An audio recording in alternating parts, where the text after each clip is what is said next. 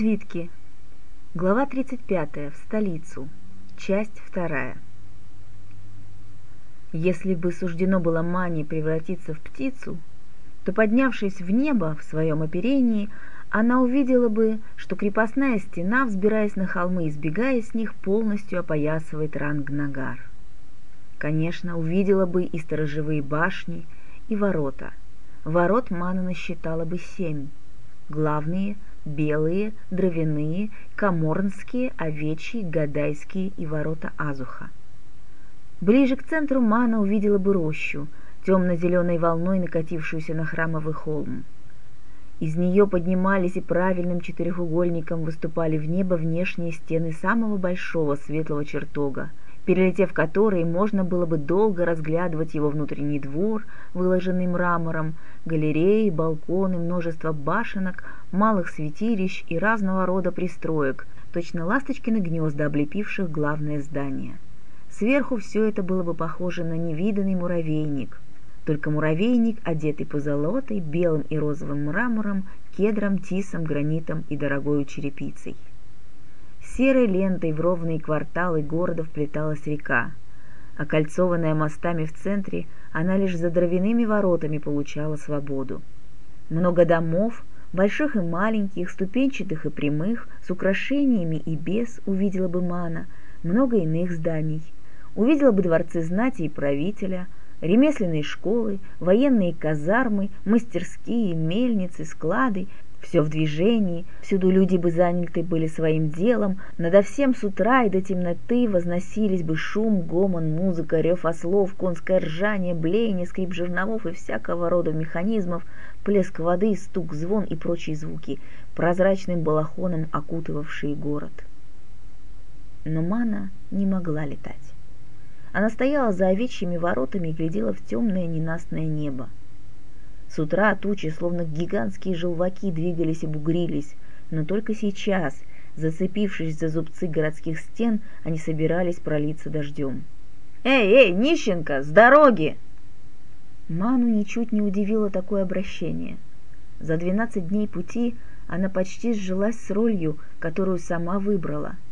Все-таки хорошо, что она, когда ухаживала за хранителем, выучила несколько священных текстов и молитв – Днем они служили ее пропуском в города, а по вечерам она в тавернах пела совсем другие песни.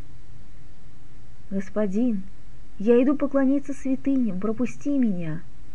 Обратилась она к стражнику у ворот, но тот оттолкнул ее тупым концом пики. «А с виду ты обычная поберушка. Чем докажешь?» Манна была готова к такому повороту событий и покорно сняла платок. Перед уходом из улья она остригла косы, и теперь ее грязные свалявшиеся волосы едва достигали плеч. Люди, отправлявшиеся на богомолье по обету, стригли волосы. Но пика стражника продолжала упираться в ее грудь. «Чертог переполнен такими, как ты. Жрецы велели еще дней пять никого не впускать из вашей братьи. А по-моему, так и вообще вас, собак, гнать нужно. От вас одни вши да блохи. Другие стражники, бездельничавшие с ним на дежурстве в этот вечерний час, когда поток проходящих через ворота почти иссяк, обрадовались новой забаве и тоже стали насмехаться. «Шла бы работать, ты еще молода!» «Эй, сестренка, ты перепутала! Квартал веселых домов у Каморнских ворот. Проводить тебя? Может, устроишься носить дрова для бани?» «Пошли туда свою дочь!» В сердцах крикнула Мана и зло зашагала назад. По пути сюда она видела постоялый двор. Хорошо бы добраться туда хотя бы к ночи. Скоро пойдет дождь, а пока ей негде укрыться. «Пять дней», — сказал стражник. «Ладно, она подождет. Кайта ее прокормит. На постоялом дворе можно вымыться, починить одежду и уже не представляться бродяжкой. Она должна попасть в Рангнагар, и она непременно туда попадет». Дождь ударил тысячами холодных капель и мгновенно проник за ворот, в рукава и во все складки ее одежды. Юбка, намокнув, плеткой била по ногам, а сами ноги становились все грязнее. Но Ману это мало волновало. Даже мокрая кайта ее не так волновала, как свитки. Хотя они и в футляре, от такого ливня и футляр не спасет. Она прижала котомку к груди, чтобы хоть как-то защитить от дождя. Уже совсем темно, а до постоялого двора еще идти и идти. Мана была близка к тому, чтобы расплакаться. Она жалела себя, и свитки, и Кайту, и, конечно, господина Юджи. Ведь она столько старалась. Приплыла сюда из Нинтарии, и ноги, превратилась в нищенку, живет подаянием, постоянно в страхе и в тревоге. Но, видно, все же прогневило небо. И сейчас, именно сейчас, когда она почти у цели, оно покарало ее. Она услышала сзади шум и отступила в сторону, пропуская какую-то карету. Надо же, богачам не сидится в столице. Уехали на ночь глядя и в такую погоду. Шагов через сорок карета неожиданно остановилась. Сломалось что-то? Или хотят спросить дорогу? Подумала Мана. «Эй, ты! Скорее, ну скорее же!» — крикнул ей кучер. Она заторопилась и, путаясь в липкой мокрой юбке, побежала — когда она догнала их, дверца кареты приоткрылась. «Залезай, живо!» — скомандовал кучер. Мана не заставила просить себя дважды. Она почти упала на мягкую скамью, потому что едва она очутилась внутри, кучер стегнул лошадей. Напротив нее сидела женщина. И еще одна сидела с ней рядом, но было слишком темно, чтобы разглядывать их. Да прославится великое небо, добрые госпожи, да пошлет оно вам долгие годы радости за вашу милость, начала благодарить Мана, пометуя, что ее принимают за богомолку. Женщины при этих ее словах как-то странно переглянулись, ей показалось, что она произнесла нечто неуместное, и она не стала продолжать. «Куда ты держишь путь, милая?» — спросила ее женщина, та, что сидела напротив. Я шла в столицу поклониться святыням светлого чертога, но стражники меня не пустили. Говорят, что жрецы запретили пускать паломников, и я иду на постоялый двор, чтобы переждать ночь. Как? Жрецы запретили пускать паломников? Ужаснулась женщина напротив. О небо, позор! Не пускать богомольцев в святилище! Несчастная страна! В какой час приходится ее покидать? Она замолчала. Потом стала расспрашивать, откуда Мана родом и где уже успела побывать. Я родилась в Отерехте, но теперь сирота. Родные мои умерли. Когда я поступила в услужение, мне с господами пришлось уехать в Ро. Вскоре там начался мор, и мне лишь чудом удалось вернуться. И теперь я не устаю благодарить небо. Мана старалась не лгать, но и одновременно не сообщать о себе подробностей. «Как тебя зовут, милая?» «Тайлиша. Красивое имя. Не очень подходит для служанки. Твои родители не были бедняками?» «Нет, меня учили письму игре на кайте. Но смерть оборвала серебряные струны, пришлось их заменить воловьями». «Вот и действительно кое-чему училась, раз произносишь строгие из камышовой книги», — удовлетворенно отметила госпожа. «Не у тебя одной судьба переменилась в одночасье, но ты молода, и, возможно, еще устроишься в жизни. А другие... Другим остается лишь оплакивать свой горестный удел. На постоялом дворе Мана помогла служанке, с которой сидела всю дорогу на одной скамье, переносить вещи в комнату. «Скажите, вы ведь из столицы. Не знаете ли вы, где дом господина Оэ Варнге?» «Нет, не знаю. А на что он тебе?» По дороге меня попросили передать ему кое-что, но тот человек, который просил, не сказал, где искать. А столица такая большая. Ну, я думаю, это не бедный человек, поэтому и спросила. А, нет, не припомню. В столице знати, как листьев на дереве. Это тебе не Ухтерехта. Мана не стала расходовать без того малочисленное содержимое кошелька на кровать в пятиместной комнате – и расположилась в общем зале. Но зато заказала два ведра горячей воды, чтобы помыться и выстирать одежду. Так как она боялась, что остальные вещи могут пропасть за время ее отсутствия, то попросила присмотреть за ними всю ту же служанку. Пока пришлось дожидаться своей очереди, пока грелась вода, пока она отмыла двенадцатидневную грязь, прошло немало времени. Мана решила не беспокоить своих случайных благодетельниц, которые, наверное, уже легли, и забрать Кайту и котомку утром, когда они проснутся. Утром ее разбудила служанка с постоялого двора. «Скорее вставай, приезжая госпожа хочет видеть тебя». Наскоро приведя себя в порядок, Мана робко постучала в дверь комнаты. «Входи, милая», — в ответ на ее приветствие произнесла путешественница. Теперь Мана могла лучше ее рассмотреть. Женщине было примерно столько, сколько Берджик. Но лицо ее было ровным, свежим, ухоженным. Это было тонкое и умное лицо, красивое лицо. Лицо человека, познавшего разочарование и потери, но не утратившего уверенности. Подойди ближе и сядь. Мана выполнила приказание.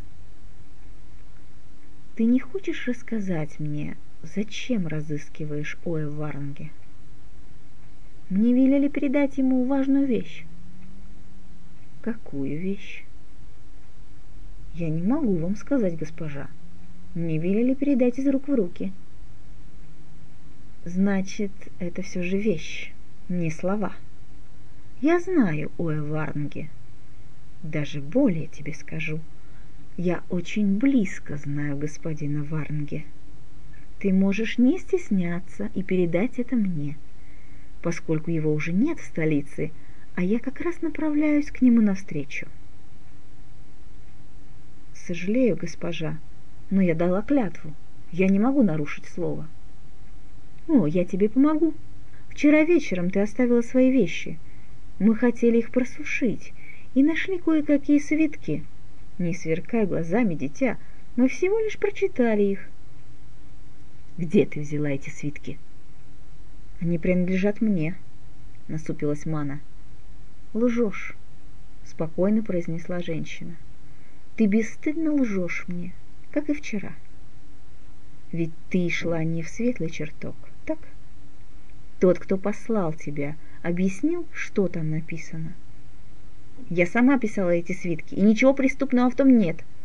А как смели вы, госпожа, читать то, что вам не предназначено? Я, служанка, должна говорить вам о стыде и о чести. Ты не писала этих свитков. Там почерк по меньшей мере трех человек. Хватит запираться и лгать, Тайлиша. Или у тебя есть и другое имя? Говори. Или... Она быстрым движением наклонилась и приставила узкое лезвие к горлу Маны. «Я уже сказала вам, госпожа, я не знаю, что дурного в свитках моего учителя, господина Саакеда, который всю жизнь лечил людей. Но то, что вы делаете, действительно дурно. По лицу Маны катились слезы. Женщина отняла лезвие, и оно исчезло в ее рукаве. «Ты действительно так простодушна?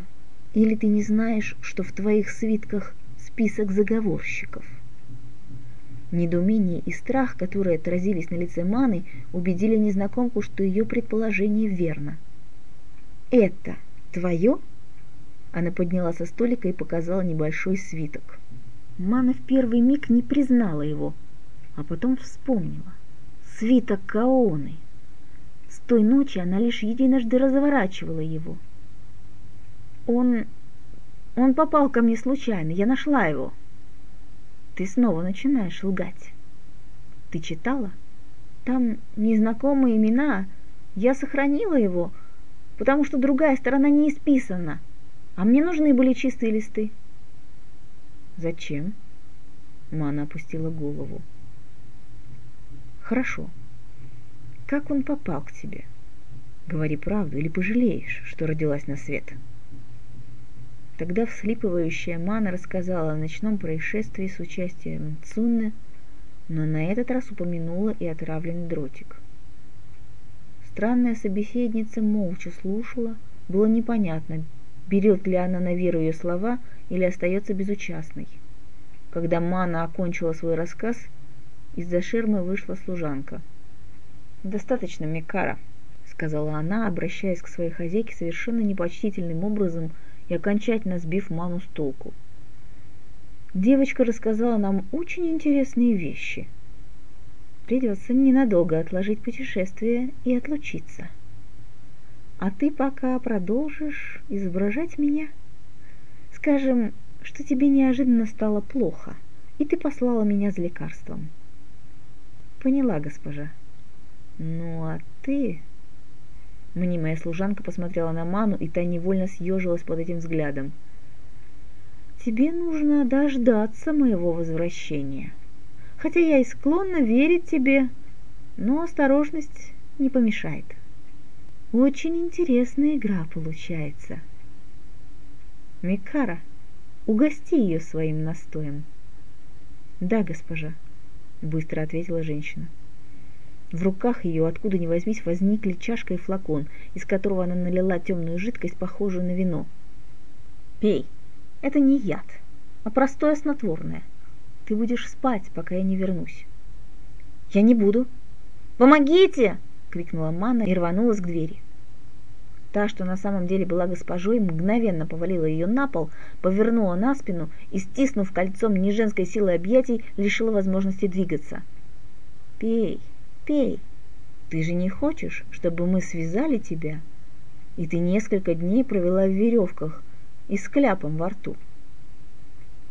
Несколько дней? С ужасом подумала Мана. Давясь слезами и настоем, который был приторно-сладким и сильно отдавал травами, она лежала на полу и готовилась к смерти. «Вот и хорошо», — сказала настоящая госпожа и бережно отпустила ее обмякшее тело на подушке который подала Миккара. Мана со страхом почувствовала, как теряет волю и проваливается в небытие. Но потом страх прошел, и ей стало все равно. Она заснула.